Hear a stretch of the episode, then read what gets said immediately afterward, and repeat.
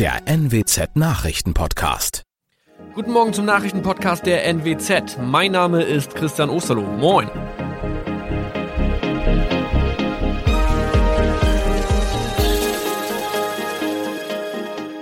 Und das sind unsere regionalen Nachrichten am Morgen. Die Grünen wollen Moorstraße in Oldenburg umbenennen. Viereinhalb Jahre Gefängnis für Falschgoldhandel. Und Landkreis Kloppenburg meldet ersten Omikron-Fall. Der Name Moorstraße könnte laut den Oldenburger Grünen rassistisch aufgefasst werden. Deshalb fordern diese eine Umbenennung. Die Straße wurde allerdings nach Hermann Moor benannt, einem der ersten Siedler in der Gegend. Um Missverständnisse auszuschließen, beantragen die Grünen eine Änderung in Hermann Moor Straße. Dann müssten alle Anwohner ihre neue Adresse in ihren Pässen angleichen. Außerdem müssten Polizei, Feuerwehr, Rettungsdienste und Anbieter von Navigationssystemen informiert werden. Die Stadtverwaltung schlug vor, ein Zusatzschild mit Informationen zur Person Hermann Mohr anzubringen. So könne man alle Irritationen beseitigen. Tobias G. musste wegen dem Verkauf von Falschgold am Mittwoch vor das Landgericht Oldenburg. Nachdem der Schortenser bereits im Mai zu einer Freiheitsstrafe von mehr als drei Jahren in Jever verurteilt wurde, betrieb er seinen Handel auf eBay Kleinanzeigen weiter. Das wog bei der Verhandlung schwer auf. Der 27-Jährige schrieb in die Inseratsüberschrift das Wort plated, was so viel bedeutet wie überzogene und nur vergoldete Ware. Da im weiteren Anzeigentext aber die Rede von einem Reinheitsgrad war und die abgebildeten Goldbarren eine Seriennummer trugen, handelt es sich hierbei um eine Täuschung. Tobias G. wurde zu viereinhalb Jahren Haft verurteilt. Ein weiterer Fall der neuen Omikron-Variante ist am Mittwoch im Nordwesten bekannt geworden. Der Kreis Kloppenburg bestätigt, dass eine Frau bei ihrer Rückreise aus Südafrika am Hamburger Flughafen positiv getestet wurde. Sie befindet sich weiterhin in Hamburg in Quarantäne. Da die Frau im Landkreis Kloppenburg lebt, sei auch das Gesundheitsamt Kloppenburg für diesen Fall zuständig. Zuvor gab es bereits bestätigte Omikron-Fälle in der Wesermarsch und im Kreis Leer. Das waren unsere Nachrichten aus der Region. Weitere aktuelle News aus dem Nordwesten finden Sie wie immer auf NWZ Online. Und Aktuelles aus Deutschland und der Welt hören Sie jetzt von unseren Kollegen aus Berlin. Vielen Dank und schönen guten Morgen. Ich bin Zoe Tassovali und das sind heute unsere Themen aus Deutschland und der Welt. Lockdown. Merkel fordert härteren Corona-Kurs. USA. Nach Tod von George Floyd beginnt Hauptverfahren. Und Service-Tipp. Stressfrei einkaufen vor Ostern. So kann es nicht weitergehen. Ganz klare Aussage von Kanzlerin Merkel. Sie fordert von den 16 Bundesländern einen härteren Corona-Kurs. Der letzte Bund-Länder-Gipfel sei ihrer Meinung nach eine Zäsur gewesen, sagte sie im ersten. Öffnung sei keine Lösung, meinte sie in Richtung Berlin, Saarland und Nordrhein-Westfalen. Außerdem hat sie sich gegen Regelungen für Modellregionen ausgesprochen, in denen mehr Tests nicht dafür eingesetzt würden, die Ansteckungsrate zu senken, sondern weiter zu öffnen, wie etwa in Tübingen. Merkel sagte dazu, ich werde nicht zuschauen, bis es 100.000 Neuinfektionen pro Tag gibt. Sorgen macht aktuell aber auch das Reisen. Trotz aller Appelle aus der Politik und von Virologen zum Reiseverzicht sind zu Beginn der Osterferien tausende deutsche Urlauber nach Mallorca geflogen. 130 Maschinen waren es allein an diesem Wochenende. Wenn Sie allerdings zurück nach Deutschland reisen wollen, und das gilt für alle Reiserückkehrer, gilt für Sie ab der kommenden Nacht eine Testpflicht. Sie müssen sich also kurz vor der Abreise auf Corona testen lassen. Fällt der Test positiv aus, müssen Sie im Urlaubsland bleiben. Thomas Bremser in Berlin, wie komme ich denn als Urlauber an diese Tests? Also Pauschalreisende bekommen alle Infos von ihrem Reiseanbieter. Wer auf eigene Faust unterwegs ist, der muss sich kümmern und schauen, wo er im Land einen Test machen kann. Wie hier in Apotheken oder beim Arzt oder einem Testzentrum. In Palma de Mallorca, da gibt's so eins direkt am Flughafen. Hier müssen Reisende aber vorher einen Termin machen online. Ich habe das mal probiert, das geht relativ einfach. Ich bekomme dann eine Mail mit einem QR-Code, den zeige ich dann vor Ort vor. Ja, aber nicht alle Länder sind so organisiert. Bei einigen wird es doch sicher nicht ganz so einfach sein. Ja, das fürchten die Airlines auch. Auf Kuba, den Malediven oder der Dominikanischen Republik könnten Touristen größere Probleme haben, rechtzeitig einen Testtermin zu bekommen. Die Branche hatte deshalb gehofft, dass in Einzelfällen Passagiere auch noch direkt in Deutschland getestet werden können am Flughafen. Aber man will natürlich verhindern, dass potenziell Corona-Positive in einem vollen Flieger mitfliegen. Wer bezahlt das denn eigentlich alles? Also auch wenn der Test positiv ist und ich länger im Urlaubsland festsitze. Das Risiko trägt voll und ganz der Reisende. Er muss den Test bezahlen und dann halt auch das Hotelzimmer, wenn er oder sie da bleiben muss.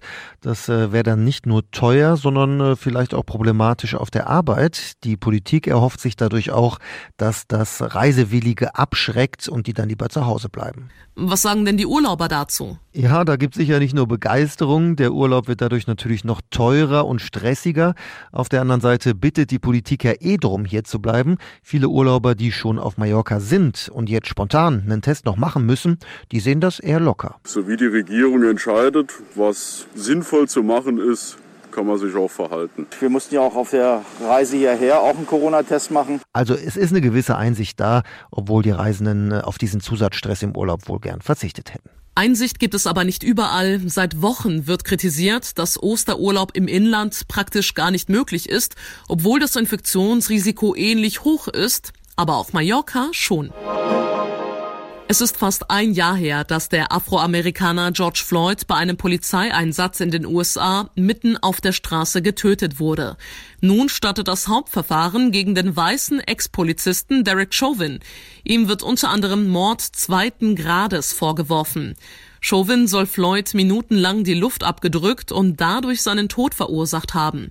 Sören Gies in den USA. Sören, ganz ehrlich, alles andere als ein Schuldspruch ist doch undenkbar, oder?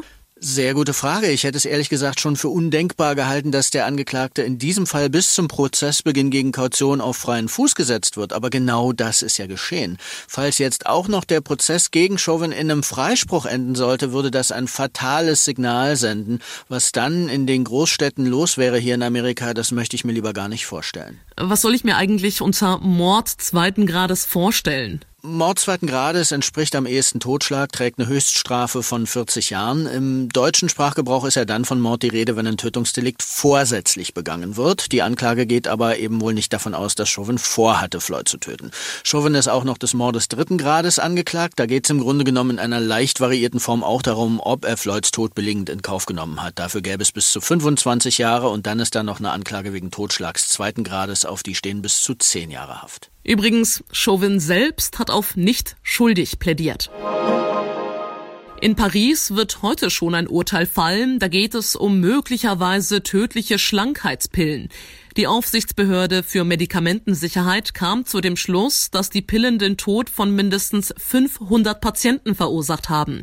Dorothea Finkbeiner in Paris. Doro, mindestens 500 Tote. Um welches Medikament geht es denn da und wurde das auch in Deutschland verkauft? Nein, Metator, so heißt das Medikament, wurde nicht in Deutschland verkauft, aber in Frankreich über 30 Jahre lang bis 2009. Und es waren Millionen Leute, die diese schlichten weißen Pillen nahmen, bei Diabetes, aber auch als Schlankmacher, ohne zu wissen, dass die teils schwere, teils tödliche Herz- und Kreislaufschäden verursachen.